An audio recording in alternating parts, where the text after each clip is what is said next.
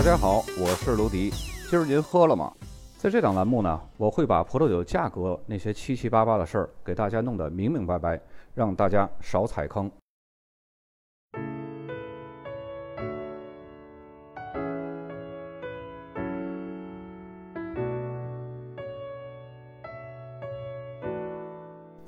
本期节目呢，咱们来聊一下朗格多克鲁西荣，也就是法国的南法产区。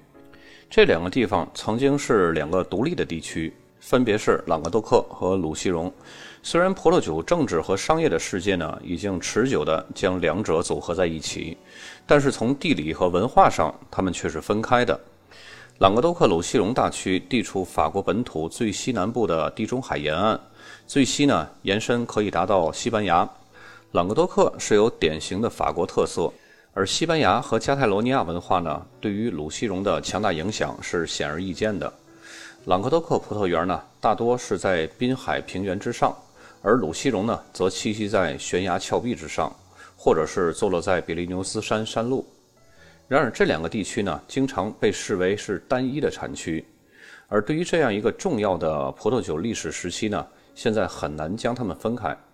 在法国，约有四分之一的葡萄酒生产厂都是位于朗格多克鲁西荣。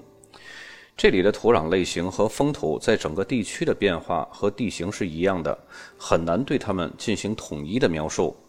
这里有很大一部分土地呢是地中海的常绿矮灌丛，典型的法国南部的风景那种干枯低洼的灌木丛呢在石灰岩土壤上生长，但也有地形海拔稍高的地方是在南方。总体而言呢，这是一个炎热干燥的地区，具有非常典型的地中海气候。世界上呢，没有任何一个地区能够像朗格多克鲁西荣大区一样，提供如此丰富全面的葡萄酒产品系列，可以说是葡萄酒全系产品，从红葡萄酒、白葡萄酒、桃红葡萄酒到起泡酒、天然甜型葡萄酒，应有尽有。而且每一种葡萄酒都带有非常鲜明的南法葡萄酒的特点。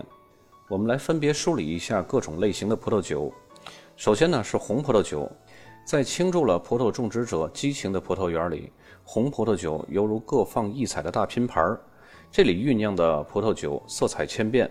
装载了愉悦的果味儿，充满热情，果肉丰富，也不乏那些真实、复杂、崇高而又神秘的珍藏级的葡萄酒。每一种红葡萄酒都表达了其阳光的性格、芬芳的力量以及法国南部的特色。这些酒都是搭配法国美食的绝佳美酒。葡萄在采摘时期呢，非常饱满，带有丝滑微妙感的单宁，带有野生浆果、石灰质土壤、新鲜皮革、甘草的气味，以及清淡的香料、黑樱桃、茴香、迷迭香的香气。之所以南法的红葡萄酒可以在任何场合登堂入室，是因为他们对佐餐的食物毫无挑剔，都是那么随和的搭配。那么法国南部的白葡萄酒呢，就呈现出了透明度、反光度、光泽度极为和谐，甘醇讨喜、圆润亲切，带有沁人心脾的花香和清爽的口感。尤其在冷餐会上，无需刻意推荐，人们就很自然的能够欣赏到它的雅致。此外呢，它们搭配生鱼或者是熟鱼、贝类、烧烤蔬菜、新鲜奶酪或者是奶酪制品为主的现代派菜肴，相得益彰。那么说到桃红葡萄酒呢，没有哪个场景比南法地中海地区更身临其境了。既可以在眺望到泻湖的阶地上，亦或是在快艇的后甲板上欣赏南运河的奇丽风光时，品尝法国南部的桃红葡萄酒，它是对其生长区域的风景的一种完美的诠释。这些桃红葡萄酒呢，清新并且带有果味儿，柔和，给人以春天般的感觉。与此同时呢，还尽情展示了率真的本质和真诚。可以说，南法的桃红葡萄酒在一天各个时段都可以分享快乐，享受到品酒的乐趣。在公元一五三一年，法国南部朗格多克大区的一个小村庄叫利木的一个地方呢，有一个圣希拉尔修道院。那里的修道士们呢，第一次使用瓶内二次发酵的方法酿造出了起泡酒。世界第一瓶起泡酒呢，就诞生在利木，这要比香槟之父唐贝里农使用传统二次发酵法发明香槟还要早一个世纪。提到南法的起泡酒，为什么一定要说利木产区呢？不仅仅是因为这里起泡酒的历史悠久，另外呢，起泡酒由于采用葡萄品种不同比例以及酿造工艺不同而品种繁多，并且呢都是带有独立法定产区的起泡酒，它们分别是利木布朗克特、古传酿造法布朗克特和利木起泡酒。利木布朗克特呢是采用当地古老的葡萄品种莫扎克，使用传统法酿造的，通常呢还会加入白石楠以及霞多丽来调配。至少九个月的酒泥陈酿，葡萄品种配比至少是百分之九十的莫扎克葡萄，不超过百分之十的霞多丽或者是白石楠。另一种更具有利木产区特色的起泡酒呢，是古传酿造法布朗克特，它是用百分之百的莫扎克来酿造的。古法酿造过程自然，除了莫扎克葡萄里边的自然糖分呢，不另外添加糖分。当葡萄汁儿发酵到五到六度的酒精度的时候呢，装瓶继续瓶中发酵，最终的酒精度呢是六到七度，成为一种甜型的起泡酒。利木起泡酒呢是在一九九零年推出的。主要是为了让生产商在混合酒中加入更多的霞多丽和白诗楠，从而呢在利木起泡酒中加入更多的国际认可的口味，使它更受到国际市场的欢迎。利木起泡酒呢也是使用传统酿造法，至少九个月的酒泥陈酿。霞多丽和白石楠呢最多可以添加到百分之九十，而黑皮诺和莫扎克呢最多可以达到百分之四十，但是莫扎克不能超过百分之二十。悠久的酿造历史和实践经验，再加上利木起泡酒酿酒师们的丰富想象力，就造就了利木起泡酒独特的气质。如果说香槟产区是起泡酒的圣地，那么利木产区呢，就是起泡酒的游乐场。再接下来一个比较大的类别呢，就是天然甜型葡萄酒。甜葡萄酒啊，从古代起就深受人们喜爱。这种葡萄酒呢，大多都是由晚采摘的葡萄来酿成的。蒙彼利埃大学的教师呢，在一二八五年就发明了抑制发酵酿造法，这是法国南部天然甜葡萄酒酿造工艺的起源。除了麝香葡萄酒以及早熟的甜红葡萄酒适合在年轻阶段饮用，其余的天然甜葡萄酒呢，一般需要陈年十几年甚至更久，才可以得到它的最佳香味儿。朗格多克鲁西荣一直是一个量产的葡萄酒产区，约占法国葡萄酒的半壁江山。比起波尔多、勃艮第、罗纳河谷，有着那么多顶级的产区和名庄，朗格多克鲁西荣呢，真的是很菜。但是呢，朗格多克鲁西荣呢，却为普通的消费者提供了丰富多彩的经济型葡萄酒。在世人眼中呢，朗格多克鲁西荣的酒一直是低价的酒的印象，因为巨大的产量必然会带来在品质上的折扣。从前呢，大量生产 VDT 普通餐酒，慢慢转向 VDP 和 AOC，现在开始发展出村庄级葡萄酒的质量呢，也一直在不断的向上升。但是这里终究还是比较落后的，无论是资金、专业知识、专业态度方面，还没有得到整体大面积的提升。造成这种情况呢，是由于一些历史因素的。在二战之后呢，当时百废待兴，那个时候需要的是产酒量而非质量。作为法国葡萄酒的重要产地呢，自然朗格多克鲁西荣就被赋予了重要的生产任务。于是呢，当地人将很多产量极少的歌海纳老葡萄藤呢，就纷纷取缔了，取而代之的是高产的加利酿。当时呢，不仅仅是南法地区这么做，包括波尔多地区也是追求产量的。之所以马瑟兰葡萄呢没有入选到波尔多法定葡萄品种，就是因为马瑟兰个头小，出汁率少。于是呢，在未来的几十年当中，南法的名声也就是这样一落千丈了，就好像一个演员连续的拍烂片一样的结果。那么，随着经济和物产日益上升呢，人们不仅满足于有酒喝了，而是要喝有品质的酒。再加上来自澳大利亚和智利等国的激烈竞争，这个地区廉价葡萄酒的质朴风格呢，就不足以保证商业上的成功了。朗格多克鲁西荣呢，就开始将注意力集中到葡萄酒的质量上，并且通过努力呢，降低产量和重新加入更多的歌海纳葡萄酒，慢慢的呢，就恢复了优质葡萄酒生产商的地位。新兴的风格、创新的生产者和复兴的葡萄种植区呢，正在引入全新的生活。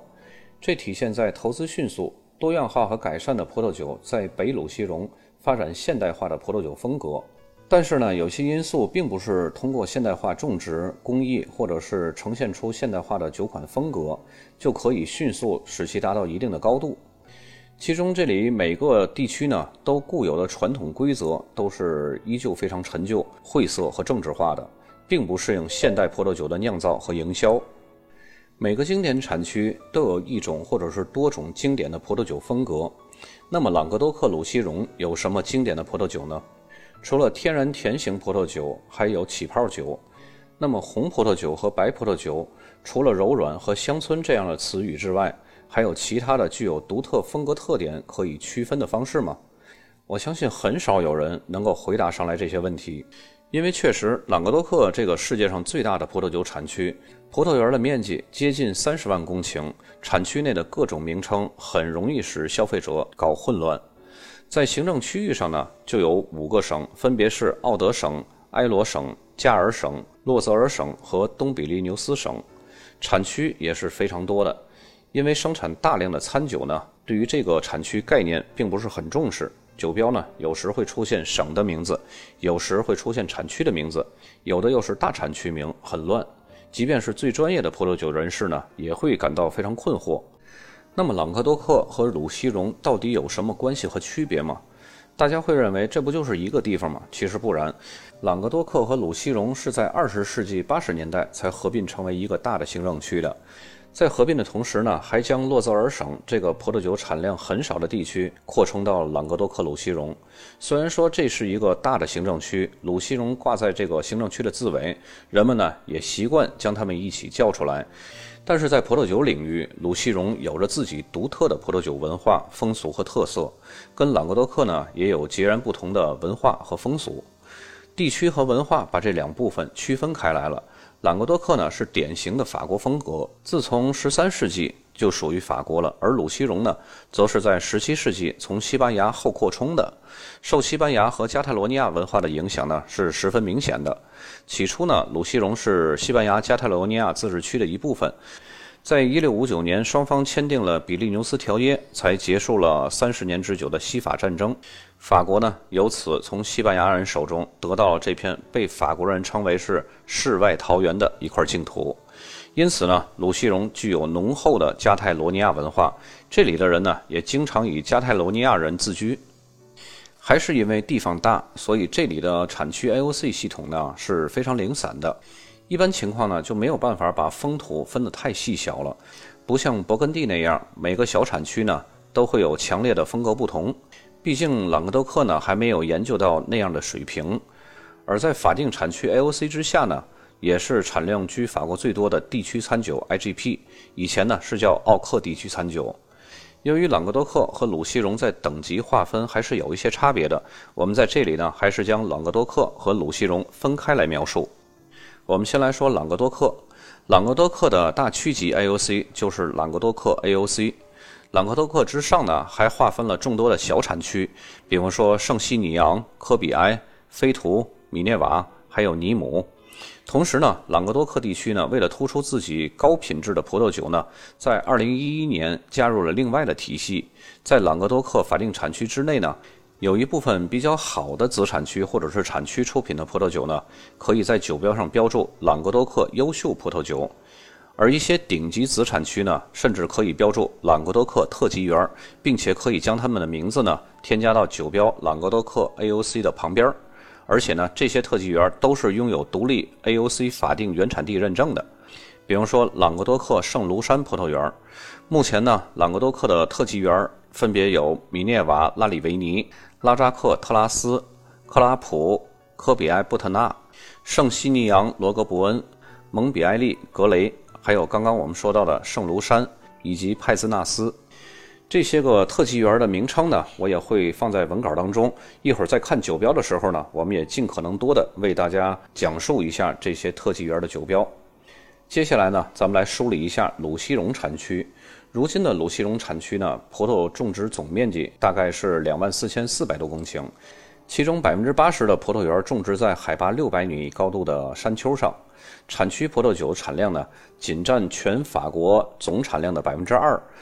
但不得不提的就是鲁西荣的瑰宝天然甜型葡萄酒，它的产量呢，却占到了法国甜酒总产量的百分之八十。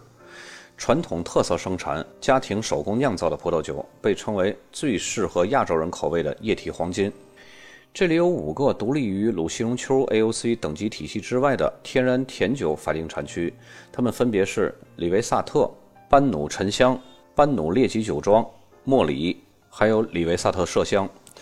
我们来重点说一下关于鲁西荣针对干型葡萄酒 AOC 法定产区等级的体系，因为这个呢是比较常见的，它和上面的五个独立的甜酒产区是不相关的。之所以我要这样讲呢，是因为这样梳理起来比较清晰明了。普遍意义上呢，鲁西荣的大区级应该是叫鲁西荣丘 AOC 法定产区，这个概念呢有点像罗纳河谷的概念。罗纳河谷的正式叫法应该是罗纳河谷丘 AOC。那才是他们的大区级的 AOC，人们呢为了省事儿就把那个丘给免掉了。鲁西荣免掉丘没事儿，但是罗纳河谷免掉丘呢就降了一个等级，这点呢大家还是尤其要注意一下啊。大区级的鲁西荣丘 AOC 呢，就是咱们看这个地图，就是地图靠南部的这片区域，西部呢包围着鲁西荣丘村庄级产区。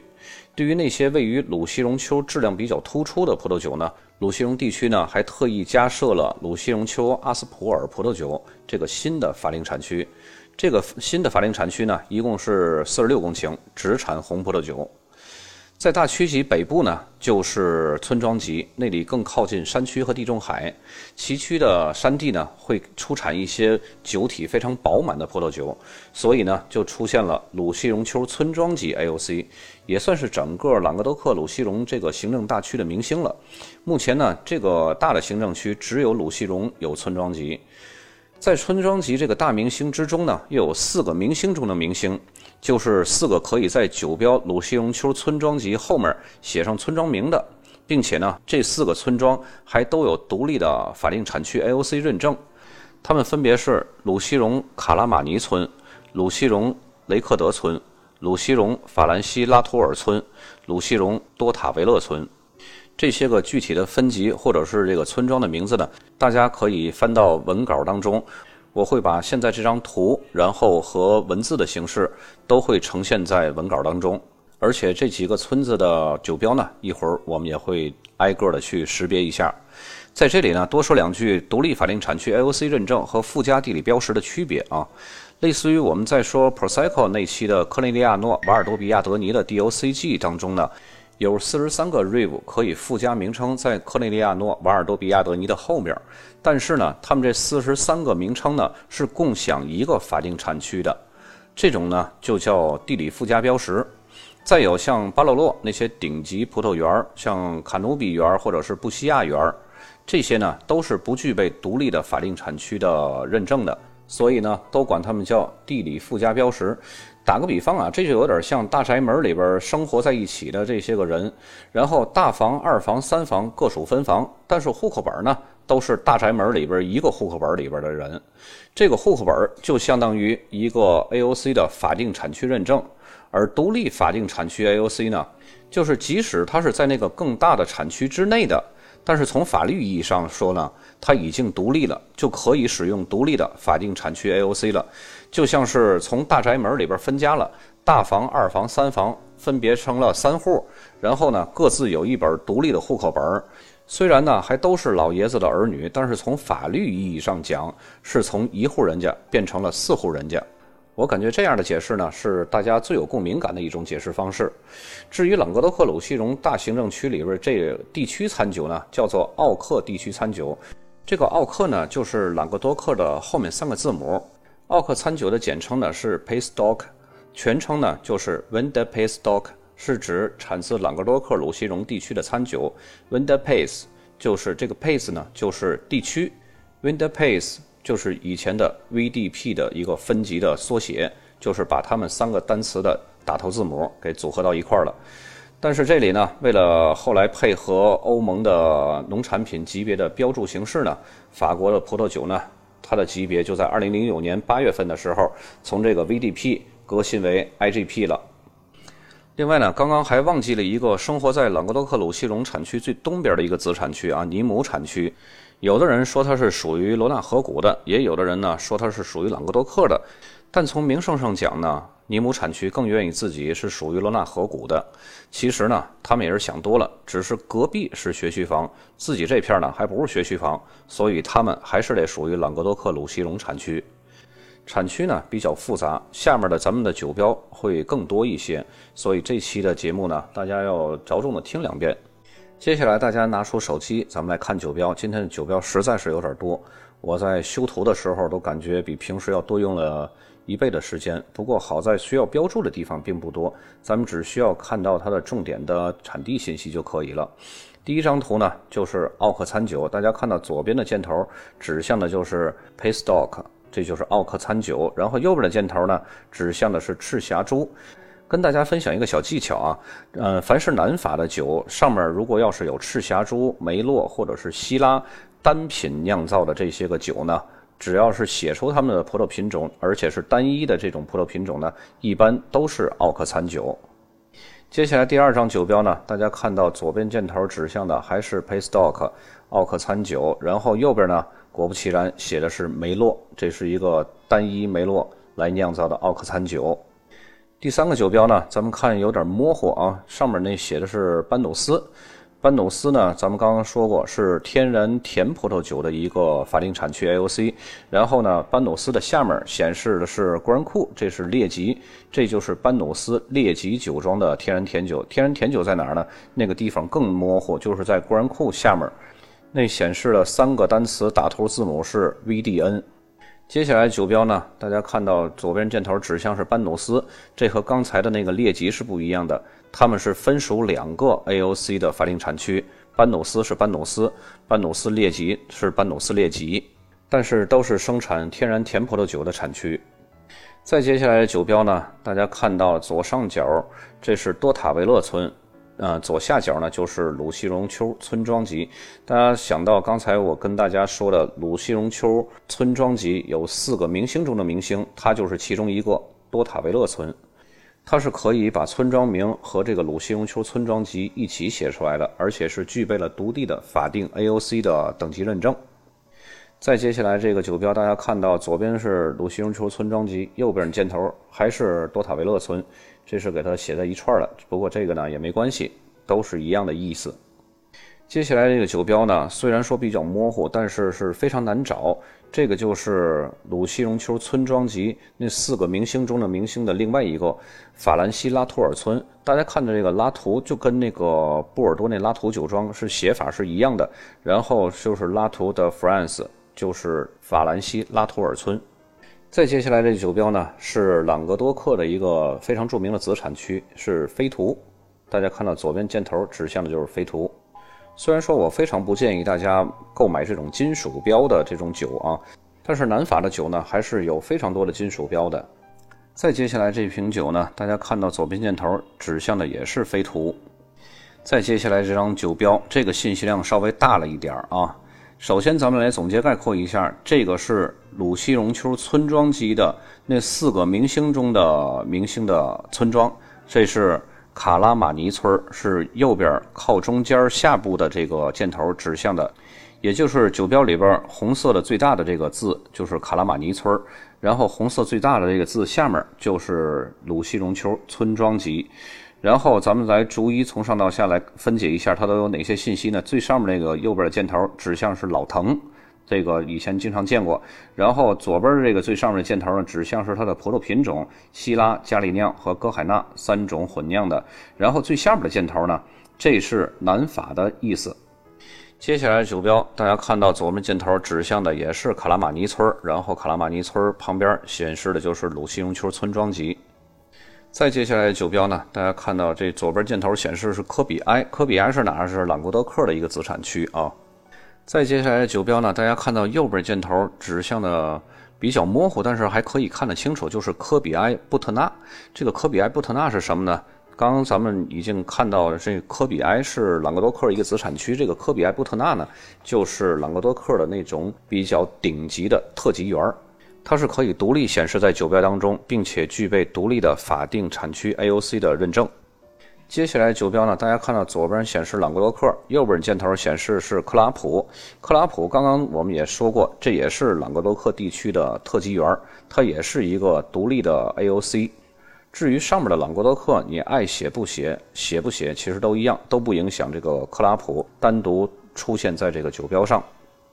接下来的酒标呢，大家看到左边箭头指向是拉扎克特拉斯，这个也是一个朗格多克的一个特级园。它周围不用写任何的上一级产区的信息，因为它就是一个独立的 AOC。然后这个酒标我没有标注下来的，就是最下面那个行字，这个也是南法的意思啊。再接下来的酒标呢，也是拉扎克特拉斯。再接下来的酒标呢，大家看到左边箭头指向的是朗格多克，它没有任何的信息了。这个就是一瓶朗格多克 AOC 的大区级的葡萄酒。再接下来的酒标呢，是里维萨特麝香。也可以叫做密斯卡代里维萨特，其实这个密斯卡代就是麝香的意思，就是一种葡萄品种啊。里维萨特呢，这是一个产区的名字，就是里维萨特的密斯卡代。左面下面的箭头呢，指向的是天然甜葡萄酒，大家看到了 VDN。这个密斯卡代里维萨特就是里维萨特麝香呢，和那个里维萨特分别是两个独立的天然甜酒的法定产区，大家不要搞混了啊。哎，接下来这个酒标就是里维萨特，这是天然甜葡萄酒。里维萨特这个箭头大箭头看得清楚吧？这个周围没有任何的密斯卡代或者是麝香的信息，这就是里维萨特的天然甜葡萄酒的 AOC 的法定产区。然后下面的箭头呢，指向就是天然甜葡萄酒 VDN。再接下来酒标，大家看到左边靠下箭头指向是利木产区。刚我们说过，利木它是产起泡酒非常出名的，但是它不仅仅只产起泡酒啊。接下来酒标呢，大家看到左边箭头指向是鲁西荣丘，这瓶酒呢就是一个鲁西荣丘大区级的一个葡萄酒。再接下来的酒标呢，大家看到左边箭头指向是鲁西荣丘村庄集，它没有任何的村子的名字，所以呢，它是排在那四个明星的村庄之后的这么一个村庄集。再接下来的酒标呢？大家看到左边箭头指向是蒙彼利埃格雷，这是什么呢？这就是朗格多克那顶级的特级园之一。再接下来的酒标呢？嗯，这个箭头指的有点靠上了啊，这箭头我在做图的时候没有往下移，在最下面二零一一上面那个金字就是米涅瓦拉里维尼，这也是朗格多克顶级的特级园之一。再接下来酒标呢？大家看到左边箭头也是指向的是米涅瓦拉里维尼，这个可以叫米内瓦，也可以叫米涅瓦，这都是可以的啊。那么大家看到这个，我就显示是米涅瓦。左边箭头呢就是米涅瓦，米涅瓦是哪儿呢？它是朗格多克的一个子产区。再接下来的酒标呢？大家看到左边的箭头指向是莫里，刚刚我们说过那五个天然甜葡萄酒的产区之一。就是莫里，而且莫里呢，它是不仅仅产天然甜葡萄酒的，它也产干型的葡萄酒。这个产区在五个天然甜葡萄酒里边是比较特殊的啊。然后右边箭头呢指向就是天然甜葡萄酒 VDN。再接下来的酒标，大家看到箭头指向的就是尼姆产区，就是刚刚我们说过，在朗格多克最东边的那个子产区，一直想去当罗纳河谷的子产区，结果人家那儿不要他，他还得在朗格多克鲁西荣当他的子产区。再接下来这个酒标呢，大家看到左边箭头指向的是派兹纳斯，这个派兹纳斯呢，也是朗格多克的一个顶级的特级园。再接下来的酒标，大家看到朗格多克后面那就是派兹纳斯，它可以连在一起写，它也可以单独出现派兹纳斯，不用写朗格多克。然后右边箭头指向的是老藤。再接下来这个酒标呢，就是刚刚我们举例子时候还用到的，就是朗格多克圣卢山。这个圣卢山也是朗格多克地区的特级园，而且是非常出名的一个特级园。再接下来这个酒标呢？左边箭头显示的是圣西尼昂，圣西尼昂在朗格多克地区是非常非常出名的一个子产区。再接下来，这个也是朗格多克地区的一个顶级的特级园，是圣西尼昂罗格伯恩。大家看到左边箭头圣西尼昂旁边还有一串字母，那个就是罗格伯恩。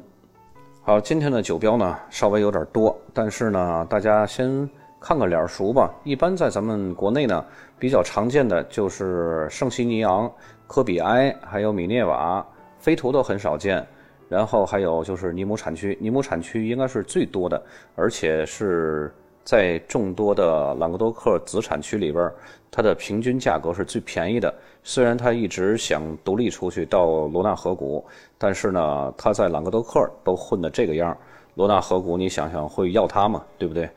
当然并不是贬低它啊。还有刚刚几个重要的图，还有那些个特级园，朗格多克特级园，以及鲁西荣的村庄级的四个明星村庄，我都会放在文稿当中，方便大家记忆保存。本期节目就到这儿，咱们下期再见。